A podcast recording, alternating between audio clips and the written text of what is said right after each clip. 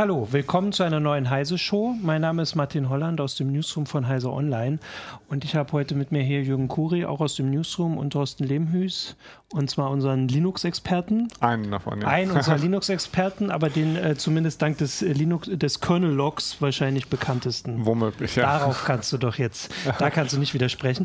Und zwar möchten wir heute ein bisschen über Ubuntu sprechen. Ähm, die, also ich habe, glaube ich, in der Meldung ich habe es da ein bisschen vorsichtig formuliert, aber ich denke mal, es ist die bekannteste Linux-Distribution, zumindest außerhalb des Linux-Kosmos. Ich denke auch, es sei denn, man zählt, würde Android zu Linux ja. zählen, dann sind wir schon wieder bei der Problematik. Okay, aber ja, gut, ja. doch, da, aber das denke ich auch. Es genau. ist sicherlich die bekannteste. Und äh, zwar, weil viele, die vor allem einsteigen bei Linux, immer zuerst den, den Tipp bekommen. oder einfach mal ausprobieren wollen. Genau, genau ja. Genau, und da gab es jetzt, äh, ich muss jetzt gerade überlegen, war es vergangen? Es war vor zwei Wochen. Vor zwei Wochen, genau, vor, heute vor zwei Wochen. Genau, heute vor zwei Wochen kam äh, Ubuntu Version 17.10. Genau. Äh, und du hast in CT geschrieben, äh, so spannend war es schon lange nicht mehr. Genau, weil äh, tatsächlich ist, äh, es kommen ja alle halbe Jahr die, die mhm. neuen Versionen und tatsächlich äh, macht Ubuntu in letzter Zeit sehr viel auch für den Server- und Cloud-Einsatzgebiet. Cloud, ja. Aber auf dem Desktop hat sich relativ lang, äh, in letzter Zeit relativ wenig getan ja. immer. Das heißt, es sah hat sich schon hier und da ein paar Details geändert, aber es war nicht so richtig was Großes, während andere Distributionen da doch wirklich, äh, die im Halbjahrestakt gekommen sind, deutlich mehr äh, bekanntere Neuerungen gebracht hat. Aber jetzt mit der neuen Oberfläche ist halt richtig so eine kleine kleine Revolution sozusagen wieder da. Genau, und das ist ja gleich das große Thema. Die neue Oberfläche ist auch die alte Oberfläche. Genau, tatsächlich so. ist jetzt, ja, äh, ähm, tatsächlich ist jetzt wieder Techniken des Gnome-Projekts ja. ähm, der, der Desktop. Ähm, und äh, Ubuntu hat früher, ich glaube, es war bis 2011 oder 2012 schon GNOME eingesetzt, aber ja. man muss einfach mal sagen, die haben dieses GNOME so umgebaut, ähm, zumindest an der Oberfläche, dass es eigentlich mit einem regulären GNOME gar nicht so viel zu tun hat. Deswegen im Anmeldemanager wird das Ganze dann auch tatsächlich nicht GNOME genannt, sondern Ubuntu. Das heißt, ähm, äh, und, die, und wieso sind sie, aber zwischendrin hatten sie eine andere Oberfläche. Zwischendrin hatten sie Unity, genau. Ja. Und die neue Oberfläche bildet die so ein bisschen nach. Ähm, bei Unity ist zum Beispiel eine recht auffallende Sache, dass sich links am Rand so eine Leiste mhm. findet, über die man so populäre Programme äh, starten kann. Die wird auch ständig eingeblendet.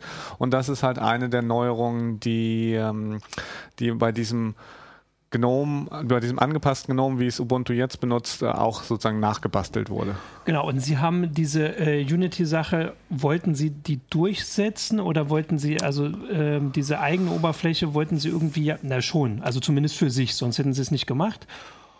Und ist das jetzt ein Aufgeben oder was bedeutet denn das überhaupt, dieser? Tatsächlich war ähm, das Unity, wie es Ubuntu bislang benutzt hat, das war so ein, so ist zu einer Zeit entstanden, da war bei den Desktops ein bisschen größerer Wandel. Da entstand mhm. eben auch zum Beispiel eine deutlich neuere GNOME-Version, die sich auch von der Bedienung her mhm. äh, deutlich unterschied. Und da hat ähm, Canonical als Ubuntu-Sponsor gesagt, ach, das gefällt uns irgendwie nicht. Wir haben hier aber eine Bedienoberfläche, die haben wir, ist damals für Netbooks, also für für sehr schmal, kleine Bildschirme mhm. gemacht worden. Und dann haben wir gesagt, okay, wir nehmen jetzt die, bohren die ein bisschen auf und machen daraus was für den Desktop. Und daraus ist dann Unity geworden, während GNOME sich sozusagen dann äh, in eine andere Richtung entwickelt hat. Und ähm, ja, und das war die Vorgeschichte. Und jetzt kommen wir zum aktuellen ja, genau. Punkt. In den letzten Jahren ähm, hat Ubuntu dann darauf hingewirkt, eine neue Generation von Unity zu schreiben. Unity 8 hieß die. Die sollte auch eine neue Display-Ausgabetechnik haben. Die sollte auch bei Fernsehern zum Einsatz kommen. Die sollte, ist mhm. auch beim Ubuntu Phone zum Einsatz gekommen. Ähm, und ähm, das war sozusagen die Idee, dass man eine Oberfläche hat, die man auf allen verschiedenen Geräten mhm. einsetzen kann und überall auch die gleichen Apps hat.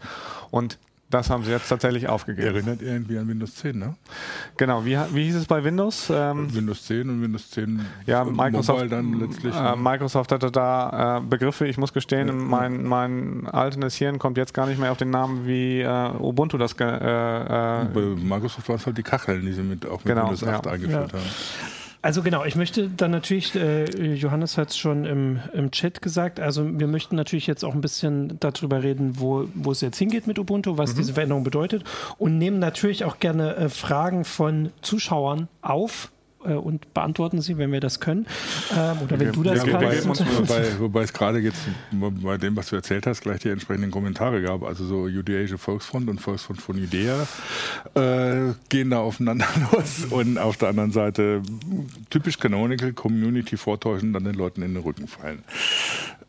Das ist ein sehr komplexes Thema. Das ist jetzt, das ist jetzt so ein kleiner Drahtseilakt, was ja. sozusagen. Ähm, das Unity, wie es damals entstanden ist, man, äh, bei Desktop-Oberflächen gibt es halt kein richtig oder falsch. Das eine gefällt den einen, mhm. das andere gefällt den anderen und jeder, da kann man immer mal was Neues machen. Ähm, das ist legitim und das ist ja auch was, was Open Source auszeichnet, was mhm. wichtig ist. Aber ja, Canonical macht bei der Zusammenarbeit mit der Open Source Community, also mit der größeren, durchaus äh, sind, äh, stellen sie sich ungeschickt an, wäre vielleicht ein, ein diplomatische Ausdrucksweise, ähm, weil zum Beispiel Unity auch immer sehr eng mit Ubuntu verzahnt mhm. war. Das heißt, andere, ist, dieser Desktop ist in anderen Distributionen auch nicht aufgetaucht. Beziehungsweise hin und wieder war er da, aber das war immer so schwierig nachzurüsten mhm. da dass er da, sich das da nicht etabliert hat. Und das war halt immer so ein Ubuntu-Ding. Und deswegen jetzt, wo Canonical aussteigt, ja, dann ist es halt auch hinfällig ja. sozusagen. Ich würde mal, also weil wir haben auf Facebook die Bitte oder die Frage, ob wir äh, die Oberfläche mal zeigen können. Also wir haben hinten das hier so ein bisschen gezeigt, aber ich würde auch mal darauf hinweisen, die Leser, die uns jetzt zuhören, dass wir in der Meldung ist verlinkt eine, ähm, einen Artikel auf ct.de, wo es diese Bilderstrecke gibt ja, das ist nicht der verlinkte Mist. Ähm, aber wir haben ja eine Meldung auf, auf Heise genau. Online, dann müssen wir das jetzt hier, also das ist. Ich glaube, das ist genau, wenn man sucht nach äh, äh, Linux-Distributionsfamilie Ubuntu 17.10, wenn man danach bei uns auf der Homepage sucht, dann landet man in dem CT Online-Artikel dazu und da ist eine ausführliche Bilderstrecke, die den neuen Desktop Zeigt. Genau, also da kann man sich das jetzt nebenher angucken, aber die großen Sachen kannst du ja trotzdem mal zumindest ansprechen. Also was ich mitkriegt habe, ist offensichtlich die Frage, wo das Menü ist ist so ein Unterschied. Ähm, mm, genau, ah, das, du meinst das Menü von den Anwendungen. Von den Anwendungen, ja genau. genau. Sorry, ja. Bislang war es so, dass das äh, Menü teilweise, wie man das von Windows kannte, klassisch in den Fenstern hing, beziehungsweise bei Unity war es eine Zeit lang mhm. so, dass es oben links in der Ecke war, mhm. wie es beim macOS ähm, ja. ähnlich ist. Und damit ist jetzt wieder Schluss. Ähm, die Menüs hängen bei klassischen Anwendungen wieder klassisch oben in der unterhalb der Fensterleiste, aber einige Anwendungen, die vom GNOME-Projekt übernommen wurden, haben schlicht und ergreifend kein Menü mehr, kein, keine Fensterleiste mehr. Das ist so ein bisschen wie bei äh, Chrome oder Firefox kommt ja. das ja auch immer mehr, dass da oben dieser Balken mhm. einfach weg ist, ja. um, um sozusagen mehr Platz zu schaffen. Genau, ja. Und da ist jetzt so ein kleines äh, Hamburger Menü. Das sind so drei Streifen übereinander, wie man das, glaube ich, von Android und vielleicht ja. auch von anderen Mobilbetriebssystemen mhm. kennt. Und da sind die wichtigsten Funktionen, beziehungsweise einige Funktionen verstecken sich tatsächlich jetzt wieder auch ganz oben in der Leiste. Ähm, da ist sozusagen ganz links oben steht Aktivitäten und daneben steht dann ein Eintrag für das Programm und da sind auch manchmal noch Einstellungen versteckt. Aber das Wesentlichste ist jetzt sozusagen wieder aufs Programmfenster konzentriert. Und ist das so die, also, weil für mich ist jetzt so, wenn ich drauf gucke, der Unterschied nicht so sofort erkennbar. Als jemand, der ab und zu in Ubuntu reinguckt, kann ich ja auch mal so dazu sagen. Tatsächlich ist es auf den ersten Blick, fährt ja. man die 1710 ja. hoch und es sieht eigen, äh, und das ist dann halt der Ubuntu Desktop mit den neuen GNOME-Techniken und der sieht eigentlich auf den ersten Blick genauso aus wie äh, das Unity von mhm. 1704 oder älteren Versionen und Programme starten und so weiter. Das geht recht ähnlich, aber wenn man genauer hinguckt, ähm, gibt es da doch durchaus äh, kleinere und feinere Unterschiede, mit denen man sich ein bisschen auseinandersetzen muss. Genau, aber das Große ist dann eher der Unterbau. Das ist dann das, der ja, große aber mit dem hat man ja genau, normalerweise eigentlich im Idealfall nichts zu tun. Genau. Äh, okay. Wobei ein, ein äh, User schreibt dann gleich, naja gut, also weder GNOME noch Unity haben ihn zufriedengestellt, er nimmt dann Kubuntu, also mit KDE, ja, äh, weil da, der mehr Einstellmöglichkeiten gibt. Genau, aber das war schon immer so. Mhm. Ähm, GNOME und ähm, Unity haben schon immer versucht, sozusagen einen, einen Desktop zu schaffen, der möglichst einsteigerfreundlich ist, der eben nicht so viele Einstellmöglichkeiten bietet, mhm. weil das halt auch immer die Gefahr birgt, dass es die Leute überfordert. Und ähm, das ist ja auch das Schöne, wenn man eben viele Einstellmöglichkeiten haben will, dann kann man halt auch einen der anderen Desktops ja. nehmen. Und da ist tatsächlich KDE sicherlich einer der, der wo man am, wo man viel einstellen kann, wo man sozusagen den Desktop an die eigenen Anforderungen mhm. ein, äh, anpassen kann, während man bei GNOME und auch bei Unity sozusagen die eigenen Verhaltensweisen an, die, an, an, den, an den Desktop anpassen musste. Mhm. Ah, genau. Also ich habe hier dann schon mal auf äh, Facebook den Hinweis, also zumindest einer eine, ich glaube einer, Sia, äh, meint, ich war mit 16.04 sehr zufrieden und aus Neugier hat er geupgradet auf 17.10, viel besser mit Gnome. Gnome. Das ist doch zumindest schon mal ein. Das ist jetzt die, äh, die eine Sache. Du hast, es gibt noch zwei andere große Veränderungen, wenn ich das äh, grob zusammenfasse. Das eine war, das musst du mir erklären, das war Wayland Display Architecture. Genau, du hast das in deiner Artikelmeldung heute Morgen richtig schön übernommen. Ähm, das äh, wird gemeinhin heißt es häufig, das ist ein Nachfolger des X-Servers. X-Server ja. ist relativ bekannt, das ist sozusagen das, was dafür sorgt, dass eben die Bildelemente auf den Schirm kommen und ausgegeben werden. Okay. Aber ähm, bei Wayland ist es tatsächlich so, dass die Komponente des Desktops, die sowieso diese Fenster zusammensetzt, sich auch jetzt selbst um die Bildschirmausgabe kümmert. Und dadurch mhm. hat sie einfach viel mehr Kontrolle. Das heißt, der X, es ist kein Nachfolger des X-Servers, sondern es ist einfach, es macht ihn überflüssig. Und das ist aber äh, unter der Haube ein größerer Umbau und eigentlich sieht man davon nichts. Mhm. Das Entscheidende ist, es ist tatsächlich etwas, was überfällig ist und dringend nötig ist, um den Linux-Desktop sicherer zu machen. Weil bislang ist es so, ähm, dass jede beliebige Anwendung, die auf meinem PC läuft, und sei es nur eine mhm. Browser-Extension, äh, äh, praktisch überall äh, die Bildschirminhalte von anderen parallel laufenden Anwendungen auslesen kann und tatsächlich ah. auch die Tastatureingaben ab und Mauseingaben abgreifen kann, beziehungsweise auch eigen injizieren kann. Das heißt, das ist für, für On-Banking-Trojaner ein gefundenes Fressen, weil ja. der kommt überall ran. Und das macht halt Wayland, unterbindet das.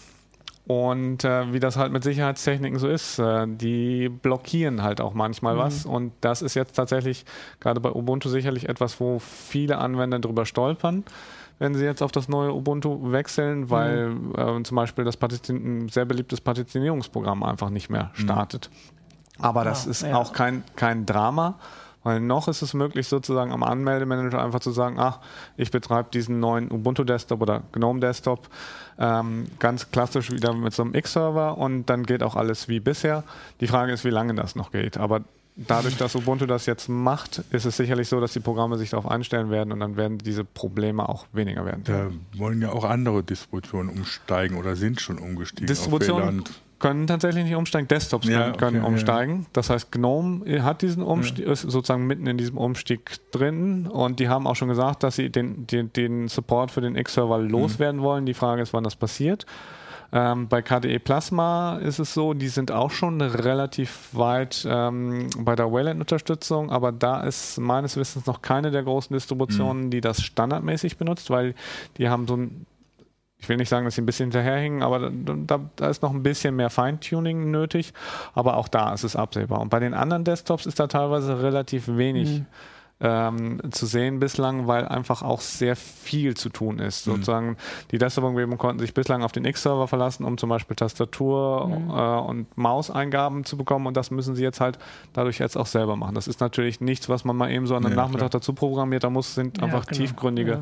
Umbauten für nötig. Das heißt aber, da macht äh, Ubuntu was mit, was alle mehr oder weniger jetzt oder in alle, alle ist übertrieben, also da, da schwimmen sie sozusagen mit dem, was sich einige Kernentwickler ähm, okay überlegt haben, kommen, schwimmen sie jetzt mit, beziehungsweise haben sie einfach auch dadurch, dass sie auf GNOME umgestiegen genau, sind, ja. frei Haus gekommen, bekommen. Ja. Das war eigentlich schon, das ist, dieses Wayland wird seit 2008 entwickelt, das war einfach eigentlich ganz lange unbestritten das, wo, wo die Reise hingehen würde und dann mhm. hatte tatsächlich Canonical mit eben diesem Unity 8, mit dieser neuen Generation auch ein Konkurrenzprodukt entwickelt. Mhm. Aber das haben sie jetzt zum Glück auch aufgegeben. Ja. Das heißt, da ist einfach die Reise jetzt wirklich klar, Wayland wird es, da mhm. wird kein anderer aus dem Nichts kommen und irgendwas dagegen machen, weil das einfach wahrscheinlich zu, zu weil das genau. ist ein Riesenaufwand ja. wäre, ja. Ich meine, das ist, ist, ja schon ein Projekt, den X äh, loszuwerden. Ähm, das, also das sieht man ja auch an der Wayland-Entwicklung, das macht man nicht so ja, einfach von heute auf morgen. Genau, da, da genau, da ist tatsächlich auch sogar sozusagen viel im X-Server umgebaut mhm. worden, um sozusagen den Weg zu ebnen. Dadurch mhm. ist der X-Server tatsächlich auch auf modernen Distributionen macht viel weniger Dinge, als, als er vor 15 Jahren ja. gemacht hat. Das heißt, und dadurch kann man ihn jetzt sozusagen abschaffen. Ähm, ich habe noch, weil also der, der Hinweis auch, dass es offen, also es gibt ja mehrere Ubuntus, sage ich jetzt mal. Du kannst mich gleich berichtigen oder zumindest mehrere ähnliche äh, Versionen. Also ich habe, ich, weil hier ist der Hinweis, dass es ähm, Kubuntu kann, kannst du mit Wayland testen. Ähm, aber Lubuntu hat keine Unterstützung von Wayland. Genau, und das, damit sind, äh, sind wir wieder bei dem, es hängt halt ja, an den Desktops. Ja. Ähm, Kubuntu nutzt halt KDEs Plasma Desktop, der eben diese Wayland-Unterstützung schon hat. Lubuntu nutzt äh, LXDE, das ist ein Desktop, der mhm, relativ ja. wenig weiterentwickelt wird. Der wird also nie Wayland-Unterstützung kriegen. Mhm. Der wird also nie mit Wayland laufen. Der wird immer in einen X-Server mhm. laufen. Beziehungsweise er kann dann theoretisch auch mit Wayland laufen, indem man noch so einen X-Server dazwischen schaltet, aber da gewinnt man halt nicht. Und um die Frage mit ja. dem Ubuntu äh, noch zu genau. beantworten, genau. ich sage immer, Ubuntu ist ein Projekt. Ja. Und die Distributionen heißen, die bekannteste Distribution davon heißt Ubuntu Desktop. Ja. Das sieht man auch, wenn man auf der Homepage genau hinguckt, genau ähm, dass sie das selber so nennen, aber das verschweigen die immer. Aber dadurch kann man es halt auch von Ubuntu Server und anderen Distributionen mhm. abreißen. Und dann gibt es halt Ubuntu-Varianten oder andere mhm. oder Flavor nennt sich das und das sind eben Kubuntu, Xubuntu, Ubuntu und Co. Ja, ich merke schon. Also unsere Zuschauer auf jeden Fall tun sich, äh, so wie ich das im Chat zumindest mitkriege, ein bisschen weniger schwer als, äh, als ich damit. Ähm, die dritte große Sache war der Umstieg oder der Weg zu Snap. Ja, das ist tatsächlich. Snap-Anwendung? Ähm, es ist schon eine große Sache, es ist aber sozusagen ein Prozess. Diese okay. Snap ist ein Paketformat, genau. wo ja, man so an, ja. Anwendungen packen kann. Und ähm, das ist so ein bisschen wie bei diesen Docker-Containern, dass man die Anwendung mit allem zusammenpackt, was zur Ausführung benötigt wird. Mhm. Und nur jetzt, Docker-Container sind für Server-Anwendungen, Snap ist dann eher für Desktop-Anwendungen. Und das wurde ziemlich überraschend, ne, ist vielleicht nicht ganz das richtige Wort, aber es kam mit Ubuntu 16.04, wurde das eingeführt, mhm. wird da auch ständig weiterentwickelt.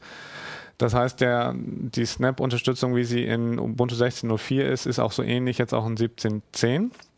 Aber es ist so, ähm, dass, die, dass das Ubuntu-Projekt so ein bisschen testet, noch stärker auf diese Dinger zu setzen, auf diese Snaps. Mhm. Und eine Distribution, ich glaube, es war Ubuntu Mate, auch tatsächlich mittlerweile eine Anwendung Standard als Snap vorinstalliert, um mal zu testen, wie das geht. Und so wie es aussieht, wird es so sein, dass bei Ubuntu 18.04 auch einige Anwendungen ähm, per Snap installiert werden. Und ähm, der große Vorteil für den Anwender ist, wenn Ihnen dann die, Ubuntu, die LibreOffice-Version zu alt ist, die mhm. Ubuntu beiliegt, dann ähm, war das bisher nicht ganz einfach, einfach auf, auf, eine neuere zu wechseln, wie man das unter Windows machen könnte. Ja. Weil, weil LibreOffice ein Teil der Distribution war.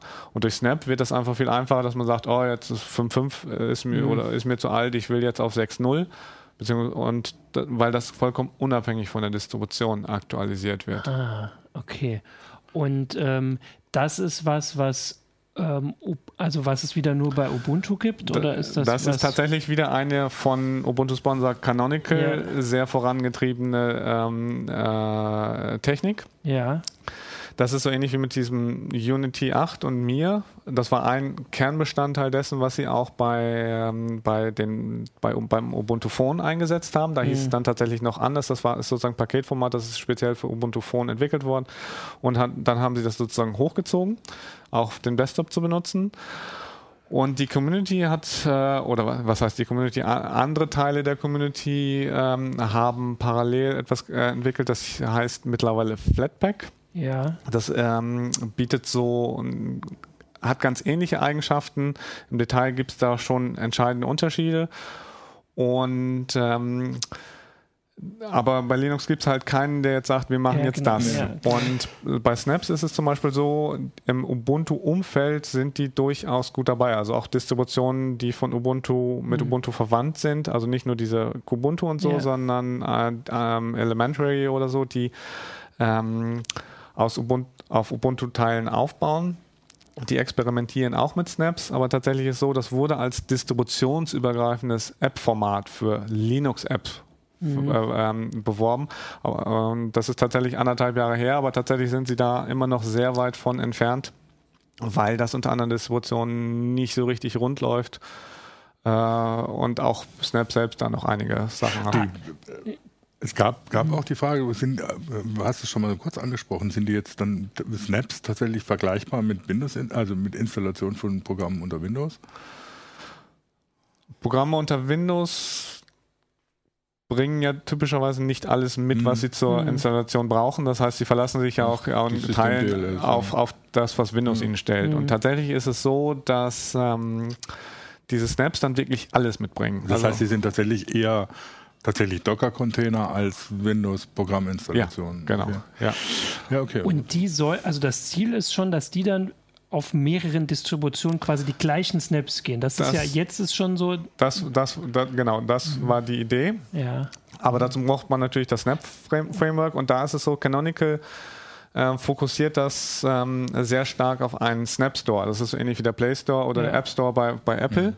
Das heißt, die Idee ist, dass alle ähm, Entwickler Open Source oder proprietäre mhm. Software ja. sozusagen ihre Software da in diesem Snap Store anbieten und die das dann über diesen Snap Store an Ubuntu und andere Distributionen verteilen. Aber ähnlich wie Google beim Play Store und Apple beim äh, App Store wollen, will Canonical da halt die Hand bei aufhalten. Ja, und das ist tatsächlich mhm. was, das wird halt den anderen Distributionen nicht schmecken, dass sie da ja, sozusagen genau. Ubuntu zu einer Einnahmequelle verhelfen. Und ähm, das ist ein, einer der Gründe, warum Canonical da wieder nicht so richtig mit der ähm, Community also interagiert. Jetzt mal, jetzt mal unab äh, äh, doch wieder so mal noch so ein bisschen politisch gefragt. Also ein bisschen hört sich das ja so an, als wollte Canonical da tatsächlich so mit dem Linux-Desktop das machen, was äh, Google mit Android gemacht hat. So sozusagen, jetzt wir etablieren die Alternative zu Windows. Äh, egal wie es jetzt heißt, äh, interessiert keinen, dass es Linux ist. So, ihr kriegt irgendwie ein schönes System und habt den App Store und Punkt und fertig aus. Und wir sind jetzt diejenigen, die Microsoft Konkurrenz machen. Genau, man könnte sagen, das war tatsächlich mit diesem mhm. Mir und mit diesem Unity 8 der Plan und mit den Snaps. Das waren sozusagen mhm. die drei Cornerstones, wie heißt das auf Dort? Äh, die Eckpfeiler ähm, und, die, und die Vehikel, um das auch durchzudrücken.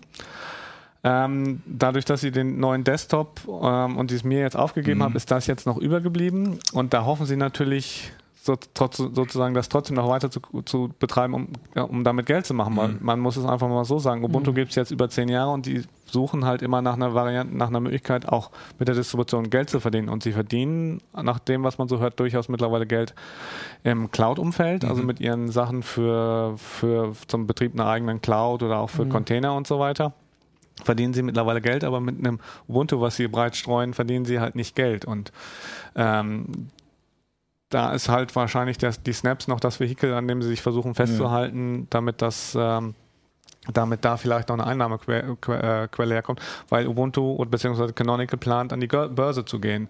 Und im Rahmen dieses Wir wollen an die Börse mhm. gehen, haben sie dann nämlich auch Unity 8 und mir gecancelt, weil sie gesagt haben, okay, das erzeugt mhm. nur Kosten, aber da nehmen wir nichts ja. durch ein. Genau, aber das hieße, dass äh, bei diesen Snaps jetzt schon äh, die Erwartung da ist, dass sie da ähm, stärker drauf bestehen als auf Unity und mir, also dass sie dabei bleiben, auch wenn sie es vielleicht nicht durchsetzen sollte bei Dann. Linux weiter, sage ich jetzt mal. Weil um Geld verdienen ist ja tatsächlich ein Argument, wo du dann auch sagst, dann müssen wir das weiter. Das, das ist jetzt ziemlich weit in die Zukunft zu, ja. geguckt. Ähm, sicherlich werden sie das versuchen durchzudrücken. Ähm, ja allein weil man ja sowieso, wenn man irgendwas programmiert hat und daran glaubt, dass genau, es funktioniert, ja. möchte man das ja auch, ja. auch, ähm, auch äh, irgendwie sehen, dass das Erfolg hat. Aber damit das Erfolg hat, müssten sie sich da tatsächlich auch eben weiter öffnen, weil, wie gesagt, die anderen mhm. Distributionen werden nicht Canonical zu einer Einnahmequelle helfen wollen. Und tatsächlich auch bei der Technik dahinter gibt es noch Schwierigkeiten. Die setzen zum Beispiel auf eine Sicherheitslösung des Linux-Kernels, die eigentlich außer ähm, Canonical auch kaum noch einer sitzt. Also das nennt sich AppArmor. SUSE hat das auch noch eine mhm. Zeit lang eingesetzt. Ähm, die kollidiert aber sozusagen massiv mit einer, mit diesem, mit einer anderen Sicherheitslösung, die zum Beispiel im Fedora und Red Hat Umfeld und auch bei SUSE teilweise äh, mhm, eingesetzt okay. wird. Das heißt, da spielt das nicht zusammen und einer dieser Aspekte bei diesen Apps ist auch Abschirmung und dann hat man die halt nicht, wenn man Snaps auf Fedora oder so, so zu betreiben versucht. Das heißt, da ja. hakt es auch noch, während ja. eben diese Flatpaks, diese Snap-Alternative, die ist von vornherein so gemacht worden, dass sie auf möglichst vielen, mhm. vielen ah, verschiedenen mh. Distributionen läuft. Und Flatpak ist übrigens auch nicht die einzige Alternative. Es gibt da mit App-Image auch noch einen anderes, anderen Standard, ähm, der ist noch ein bisschen älter. Ja. Der hat wieder andere Schwächen und Stärken. Aber auch da ist es so, dass die haben viel mehr darauf geachtet, dass es auf wirklich auf unterschiedlichen Distributionen nicht nur läuft, mhm. sondern auch wirklich sich da etablieren kann. Ja. Äh, ich frage auch deswegen, wir hatten vor, ich muss noch mal gucken, wann das war. Ähm, ach, das sind nur ein paar Monate. Hatte äh, Fabian Scherschel, der Kollege, einen Kommentar geschrieben, wo er das, diese Sachen mal zusammengefasst hat und sich dagegen gewandt hat, dass Ubuntu oder Canonical so oft eigene Wege geht, die ähm, aber teilweise gegen die Community gerichtet zu sein scheinen zumindest. Oder äh, es war ein Kommentar, Fabian, natürlich waren sie gegen die Community gerichtet. Ähm, und da zählt er halt diese Sachen auf. Und wenn ich aber jetzt, ne, so wie du das mit den Snaps erklärst, sehe ich aber schon, dass äh, dass da das Interesse noch deutlich größer ist, dabei zu bleiben, wenn sie wirklich eine Einnahmequelle und selbst wenn es am Ende nur unter Ubuntu läuft, wäre es ja trotzdem, da ist ja, ich habe ja gesagt vorhin, das ist so das, womit viele Leute zuerst in Kontakt kommen. Viele Leute kommen, was weiß ich, kennen schon Android oder den, den Apple Store ja. und sowas. Das heißt, für die ist das gar nicht so die große Umgewöhnung. Ja, aber ähm, darfst halt nicht vergessen, dieses an, diese anderen ja. Formate, die kann man ja. bei Ubuntu mit zwei Klicks auch nachrüsten. Mhm. Das heißt, äh, wenn sich ja. dieses Flatpak halt breiter durchsetzt, weil es bei anderen. Distributionen mhm. erfolgreich ist, äh, wird für den Nutzer, äh, für den Ubuntu-Nutzer sozusagen auch der, das Interesse größer, eben mhm. dieses Flatpak nachzurüsten und das parallel zu Snap zu betreiben. Und dann geht die Strategie halt am Ende unter Umständen nicht auf. Oder sie machen ja, okay. äh, Ubuntu dicht.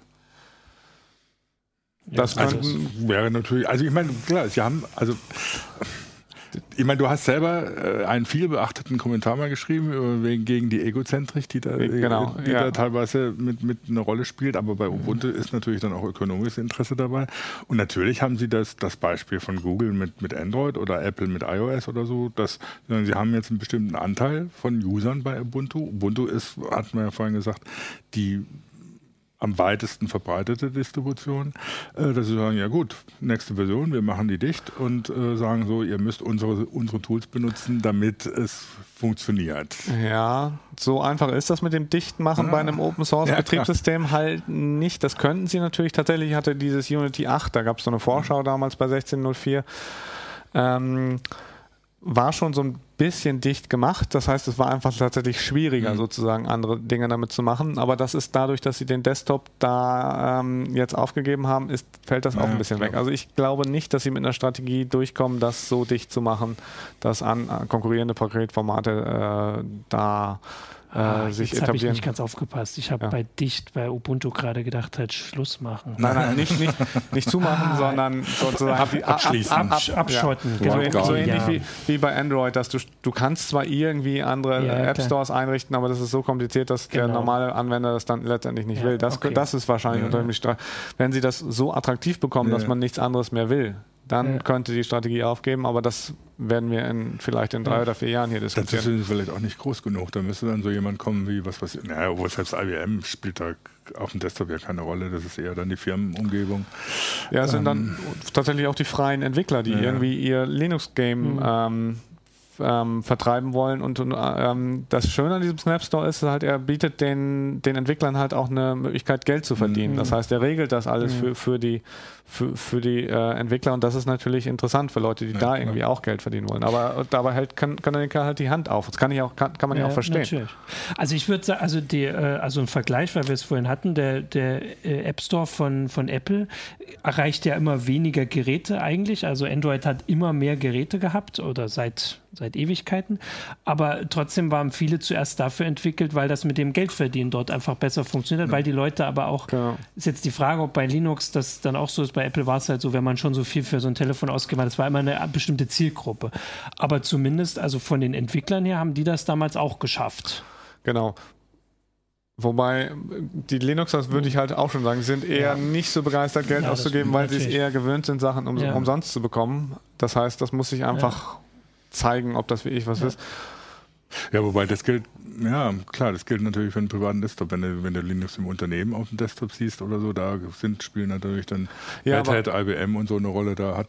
Aber genau. das macht dann natürlich die Firma. Ne? Ja, und tatsächlich ist es eben gerade auch für den Unternehmenseinsatz, dieses Flatpak, mhm. äh, was ich erwähnt habe, das ist dann halt auch so gestrickt, dass du das halt auch im Unternehmenseinsatz mhm. gut einrichten kannst. Ja, und ähm, ja, bei Snap ist es dann wieder so, dass es dadurch, dass durch diese Vertarnung mit dem Snap Store versuchen sie auch da sozusagen an die Unternehmen irgendwie ranzukommen.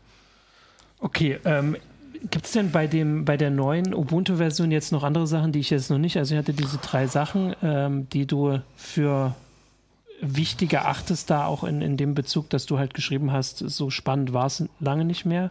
Oder sind das so diese. Das waren so die Eckpfeiler, was wirklich neu war. Ja, natürlich wurde die Software aktualisiert ja. und ähm, jetzt muss ich, das ist ja schon zwei Wochen her, ich ja, weiß schon gar nicht mehr, was außer den drei Sachen. Also ich hatte noch das eine oder andere im, im CT-Artikel, der ich auch. Ich glaube, die, die Unterstützung für äh, 32. Genau, stimmt. Der, die, die, der Support für die Computerarchitektur, mit der die meisten von uns groß geworden sind oder beziehungsweise mit der der PC den Siegeszug angezogen, äh, angezogen äh, Angetreten. Angetreten, danke. Hat äh, ist sozusagen weggefallen, aber eben nur bei Ubuntu Desktop. Da kommen wir mhm. wieder auf diese Namensfeinheiten. Das heißt, Kubuntu, Lubuntu und all diese anderen Ubuntu-Varianten, die gibt es weiter auch für x86-PCs, also 32-Bit mhm. x86-PCs. Aber Ubuntu Desktop, was die Hauptausgabe und die bekannteste Variante von Ubuntu ist, die gibt es halt nur noch für x86-64-Systeme oder 64-Bit mhm. äh, x86-Systeme. Und das ist dann auch eine Maßnahme, um Ressourcen zu sparen. Tatsächlich also, haben die relativ deutlich gesagt ähm, in der E-Mail, dass sie das kaum noch einer testen würde. Mhm, ja. Diese 32-Bit-Unterstützung für x86 mhm. und ähm, dass sie das deswegen einstellen würden, ja. ja. Aber bei hinter Kubuntu und so weiter sind ja eigene Teams, mhm. das heißt, die kümmern sich darum noch. Ähm, wie lange das noch gut geht, muss sich zeigen, weil ähm, also bei an, an den anderen Distributionen wird auch überlegt, ähm, die 32-Bit-Unterstützung zu reduzieren und da kommen dann so kleine Detailprobleme nach dem Motto, ah, die Entwickler von Red Hat wollen sich nicht mehr um den 32-Bit-Kernel kümmern, weil das macht ihnen Arbeit und dann muss die Community das übernehmen mhm. und sowas könnte bei Ubuntu vielleicht auch passieren. Okay, äh, heißt das dann jetzt, um das mal kurz äh, für mich zu übersetzen, ähm, dass also bei Linux äh, und auch Ubuntu war ja auch immer so ein Vorteil, dass man es auch auf alten Rechnern so einfach zum Laufen gekriegt hat. Oder dass es halt relativ gut läuft, auch wenn die Technik nicht, die Hardware nicht aktueller Stand ist. Hat das dann Konsequenzen oder einfach, wenn du sagst, es dauert jetzt eh noch eine Weile und bis dahin ist das. Das ist ein komplexes Thema. Man muss einfach sagen, diese ähm, x86-64-Systeme und Prozessoren sind eigentlich seit mittlerweile zehn Jahren okay. gängig. Genau. Das heißt, eigentlich bei den meisten Systemen meisten Systemen, die noch irgendwo unterwegs sind, kann man also auch diese 64-Bit-Variante einsetzen für, wenn man halt noch was Älteres hat, dann kann man entweder auf die anderen umsteigen, Xubuntu oder Lubuntu. Das mhm. ist unter Umständen sowieso interessanter, gerade Lubuntu oder Xubuntu, weil deren Desktop weniger Arbeitsspeicher braucht. In den alten mhm. Kisten steckt okay. ja auch, auch weniger Arbeitsspeicher. Ja. Und tatsächlich, wenn man unbedingt will, kann man auch das Ubuntu Desktop noch mit ein paar Tricks ähm, äh, auf 32-Bit x86 Prozessoren zum Laufen bekommen. Weil, okay. weil es gibt ja, das Installationsmedium nicht mehr, aber alle Pakete sind noch da. Das heißt, genau. man kann entweder das alte mit einer alten Installer, äh, Installationsmedium installieren und dann updaten oder man kann auch eine Netzwerkinstallation durchführen und dann geht das auch ah, wieder. okay, ja gut. Dann gab es ja immer noch die Projekte mit Ubuntu auf dem Smartphone. Das ist zusammen mit dem, äh, mit dem Desktop weg. Und weg. Was, was muss, muss sich dann der Anwender unter Ubuntu Touch vorstellen? Also wir haben ja andauernd Fragen und wir hatten auch einen Hinweis äh, auf, äh, auf Twitter, Ubuntu Touch. Ähm, ich habe tatsächlich. Ja, das ist im Prinzip ja. ist das, das, das Community-Projekt so fürs, fürs Smartphone. Das war, äh, ich glaube, also genau, es gab gab ja dieses Smartphone-Betriebssystem ja. und ähm, das hatte eben diesen neuen Unity-Desktop. Ähm, ich weiß gar nicht, das hieß dann teilweise in verschiedenen Ausführungen Ubuntu Phone, Ubuntu Touch. Ja. Und das wurde halt aufgegeben, also sowohl diese ganze Smartphone-Idee mit dem Smartphone-Betriebssystem als auch die Oberfläche. Es gibt Community-Leute, die das versuchen weiterzuentwickeln. Findet man auf ubports.com. Ja, genau. aber ich habe gestern kam irgendwas vorbei, ja. ähm, dass da die Entwicklung schon relativ eingeschlafen zu sein scheint. Ob das der Fall ist, habe ich jetzt nicht verifiziert. Also zumindest, zumindest Flugflow sagt auf äh, YouTube, das ist nicht so, ähm, es ist halt schwierig, das weiterzuentwickeln. Genau, das ist halt ein Riesenaufwand. Genau. Ja. Es kamen in letzter Zeit nicht viele neue Geräte also wenn, dazu, aber es wird weiterentwickelt. Ja, ja. Okay, genau. Also das waren äh, die, ich will auch noch mal gucken, weil wir noch, glaube ich, hier die Frage mit Snap äh, zu den Snaps nochmal hatten, weil das ist ja manchmal so, dass wenn wir hier schon weiterreden, die Fragen zumindest noch auftauchen. Und zwar ähm, fragt Netrix64, sind Snaps nicht auch irgendwie schwierig, weil man, was die Sicherheit angeht, auf den Paketersteller angewiesen ist? Ja. ähm, das ist, ist ein komplexes Thema. Ja. Ähm, tatsächlich ähm, bei Distributionen ist das Schöne, wenn man sich ähm, auf die Software beschränkt, die die Distribution mitliefert, dann kann man ja, wird die ja, sie kommt ja sozusagen aus einem Guss und da kümmert mhm. sich dann auch jemand zentral um, um das Updaten. Aber man darf halt auch nicht vergessen, bei Ubuntu ist das auch alles nicht so einfach. Zum Beispiel mhm. gibt es ja diese äh, Long-Term-Versionen. Mhm und ähm, die, die fünf Jahre Support bekommen, aber das gilt halt nur für die Software, die in den, den Kernrepositories ist. Das mhm. heißt, ähm, da gibt es Universe und Multiverse, die werden von der Community gepflegt und damals als Ubuntu 16.04 rausgekommen ist, habe ich mir das mal näher angesehen in einem Artikel, äh, der auf Heise Online erschienen ist und ähm, da stellte sich dann raus, dass auch da ganz viel Sachen nicht richtig gepflegt werden und dass da Sicherheitslücken monatelang ja. rumgeistern. Ähm, das heißt, äh, eigentlich, äh, das bringt, das bringt, Snap bringt neue Gefahren, ja.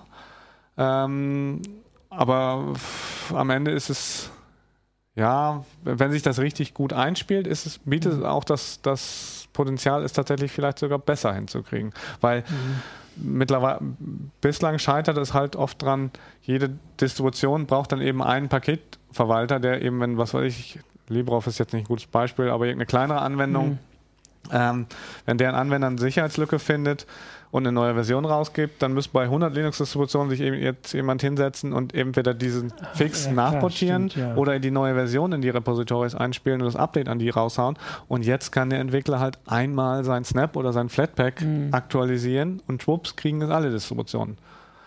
Ja. Das heißt, okay, verstehe, ja, es ist so ein Hin ja. und Her. Also es hat Vor- und Nachteile. Ja. Und wie sich das in der Praxis dann genau schlägt, wird die Zeit zeigen müssen. Ja, also welche Probleme es dann mit so Stores geben kann oder mit, mit, mit, sieht man ja teilweise selbst bei Apple noch, obwohl die ja sehr scharfe Kontrollen einführen ähm, und auch bei Android noch mehr, äh, was da immer teilweise für Schindluder dann mit den Dingern getrieben wird, was da versucht wird, in die Stores einzuschleusen. Also da, da, genau, das bei, den, bei dem Snap Store ist es so, tatsächlich gibt es da die Hürde, da mhm. guckt sich Canonical ja. das auch an, aber dafür brauchen müssen sie ja. halt auch Geld nehmen sozusagen. Während es bei diesem Flatpaks, da gibt es halt einen offenen Store, da kann mhm. halt jeder alles hochladen ja. und da ist natürlich dann das Risiko größer, dass man da auch irgendein Bösewicht irgendwas hochlädt. Okay. Ähm, ich würde jetzt nochmal, also weil wir ja auch gesagt haben, wir, wohin geht es jetzt mit Ubuntu? Also für mich ist jetzt, also äh, dass du gesagt hast, dass sie an die Börse gehen wollen, da war jetzt erstmal meine Frage, auch vielleicht weiß das jeder andere, aber ist, wäre das die erste Firma, die äh, mit Linux, mit einer Linux-Distribution? Nein, nein, nein, also die, die, der größte IPO ähm, ähm, war Red Hat und das ist mittlerweile 20 Jahre her. Okay, deswegen Fast. weiß ich das nicht. ähm, genau. Und, und SUSE ähm, Genau, aber das sind ja alles, äh, das wäre dann die nächste Frage, das sind alles Unternehmen, die mit, äh, also mit Server-Betriebssystemen äh, vor allem ihr Geld verdienen? Ich würde mit, sagen, mit, mit, mit, mit Distributionen, die auf, auf den Unternehmenseinsatz ab, äh, ja. ausgerichtet sind. Und da zählt unter Umständen teilweise auch im Desktop Einsatz ja. in Unternehmen, ja. Genau, und Ubuntu ist ja eher nicht so. Auch jetzt, wenn du sagst, Moment, das ja. das ist es eben. Ähm, ich hatte eben ja schon mal gesagt, ja. es gab, gab ziemlich viel ähm, Änderungen rund um den Cloud-Einsatz, ja. ähm, eben in OpenStack Clouds oder in, mit Containern. Mhm. Und tatsächlich ist es so, in diesen Bereichen verdienen sie halt Geld. Das mhm. heißt, es ist tatsächlich, wenn man genau hinguckt, ein bisschen so, Ubuntu Desktop ist das Aushängeschild, mit dem sie ja. bekannt sind und mit dem vielleicht auch die Leute mit Linux anfangen und dann Admins werden und das dann irgendwie so hinterrücks in die, in die Clouds mhm. oder in die Firmen bringen. Mhm. Und dann kommt natürlich in der Firma vielleicht irgendwann auch ähm, die Idee, ah, dafür brauchen wir jetzt aber Support, weil falls der mhm, Kollege hier mal genau. nicht mehr da ist und äh, dann wenden die sich halt an Canonical. Das ist sozusagen, Ubuntu Desktop ist ja. ein bisschen das Vehikel, mit dem sie versuchen, in diese Märkte mhm. reinzukommen. Und ja, das war schon immer so. Ich meine, Red Hat verdient viel Kohle mit, mit Linux, äh, mit ihrem Linux, aber das, gut, die haben auch ein Subskriptionsmodell, das heißt, äh, wenn du als Firma äh, kaufst du nicht die Distribution du oder kaufst den Support, du genau. kaufst im Prinzip den Support und den dauerhaften Support und äh, wenn du das kündigst, dann darfst du dann auch Red Hat Linux nicht mehr einsetzen. Ja. So genau, Punkt. weil das sagen jetzt viele, die mich hier direkt schon berichtigen, also dass Red Hat äh, viel Geld verdient, aber jetzt weniger mit, also oder gar nicht unbedingt mit dem Verkauf von Linux, sondern mit dem Genau. Der Support mit dem, Unter mit, mit dem Support und der Unterstützung. Naja, es ist halt, ja, im Prinzip schon mit dem Verkauf von Linux, weil das ist halt so ein Komplettpaket. Die ja, sagen dir, ja, ja gut, wir ja. geben dir die Software, die ist auch noch entsprechend angepasst auf deine Bedürfnisse und du kriegst halt irgendwie Support, solange du den Vertrag hast und ständige Updates. Wenn du den Vertrag kündigst, dann war es das. Wo, wobei lustigerweise haben sie ja mittlerweile sozusagen die Community-Distribution CentOS integriert, mhm. die eben Red Hat kostenlosen Nachbau von Red Hat Enterprise Linux stellt. Das heißt, Red Hat bietet sein Betriebssystem indirekt eigentlich auch wieder kostenlos an. Mhm. Aber äh, das ist halt dann für Situationen, wo, wo kein Support nötig ist. Ja. Und wobei, wobei ich mir nicht so richtig vorstellen kann, warum sie das eigentlich machen oder wer CentOS überhaupt nutzt. Also oh, CentOS ist sicherlich eine der meist eingesetzten Distributionen, weil du kriegst einfach das, was, wofür okay. Red Hat normalerweise ja. äh, sehr viel Geld verlangt, ähm, mhm. frei Haus. Und ich meine, das wird zehn Jahre supported. Mhm. Das, dagegen ist Ubuntu mit seinem LTS fünf Jahren eigentlich schon lachhaft. Ja. Also ich habe es auf okay. meinem Server auch und irgendwie als auf einem Webserver würde ich es auch eher einsetzen, weil das kann ich einmal installieren und das läuft so lange, bis die Hardware Schrott ist, weil länger als zehn Jahre wird, ja, die, wird die Hardware nicht laufen. Und bei ja. Debian und Ubuntu muss ich halt unter Umständen doch alle Nase ja, aktualisieren. Bei CentOS kann ich das dann. Okay. Ähm, ich überlege jetzt noch eine Frage zum Abschluss, also eine wobei, also, zum Ubuntu. Also, eigentlich ist es nicht zum Ubuntu. Es ist immer so, wenn ich uns jetzt so, sagen wir mal so, ich trete einen Schritt zurück und höre uns jetzt selbst beim Diskutieren zu. Ne? So für einen normalen Anwender, der, der, der kriegt ja graue Haare. Der ja, ich merke das hier manchmal an, an Kollegen, mhm. die ähm, Ubuntu selber einsetzen, aber sonst mit Linux nichts zu tun haben oder bei ihren Eltern mhm. einsetzen. Da kriegt man halt einfach keine grauen Haare, weil man installiert es einfach. Ja, genau. Also es es, das Ganze tut, drumherum interessiert einem eigentlich es nicht. Tut, ne? Es tut einfach. Das muss man einfach auch mal so sagen. Das kriegen sie halt gut hin. ja. Also das ist irgendwie so dieses Ding, was ich immer denke im Betriebssystem. Ich meine, so über die Innereien diskutieren, das machen doch nur noch wir Nerds. Oder weil für die anderen ist es eine Convenience. Ne? Entweder das läuft oder mit was anderes. Punkt. Ja, ja aber also ich also ich bin ja auch einer, der es jetzt inzwischen wieder seltener äh, auf Ubuntu guckt, aber ich sehe ja hier die, die fleißige Diskussion unserer Zuschauer oder also auch die, die Hinweise und sowas, wie viele Leute das interessiert. Also gerade weil das sonst nicht so weit diskutiert wird, äh, kann man sich halt hier so ein bisschen treffen. Also bei dir in den Artikeln und bei uns dann eben ab und zu in der Heise Show, weil wir halt dahinter blicken, was, obwohl es so weit verbreitet ist, halt nicht so viele machen. Also dieses, ne, so jetzt, also wie wir das jetzt geguckt haben, wie es mit Ubuntu halt, also was jetzt die großen Schritte sind, aber eben auch welcher Gedanke dahinter steckt. Also dass dieser Börsengang und diese Richtung, dass wir deswegen oder dass Ubuntu Canonical deswegen Sachen aufgibt und sagt andere. Auch, auch zum Beispiel eben diese, diesen Cloud- und Container-Kram, ja. dass sie da ja, halt sehr genau, viel ja. Geld mit verdienen. Das sieht man auch, wenn man in die Ankündigung rein, reinguckt, weil da stehen mittlerweile viel mehr von solchen Sachen und viel weniger, was sich beim Desktop tat, tut. Aber für den normalen Anwender ist Ubuntu halt immer noch das Desktop-Betriebssystem.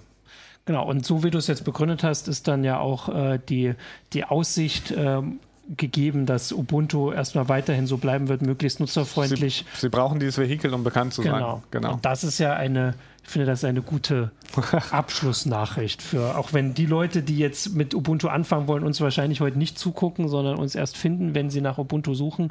Ähm, wenn sie dann die ersten, wie viel haben wir, 40 Minuten geschafft haben, dann kriegen sie das auch mit. Genau, weil sonst würde ich sagen, Nee, sonst sehe ich jetzt auch keine, keine Fragen mehr. Und auf Facebook sind die Zuschauer auch zufrieden, würde ich sagen. Hoffentlich. Genau, äh, ich sehe ja nichts anderes. Dann, äh, Wir sind gespannt, wie es weitergeht mit Ubuntu, ja. äh, mit Linux auf dem Desktop, sozusagen. danke fürs Zuschauen, danke dir für die ausführlichen Erklärungen und äh, wir sehen uns dann nächste Woche in einer, in einer neuen Heise Show. Genau. Ciao. Bis dann, tschüss. Ciao.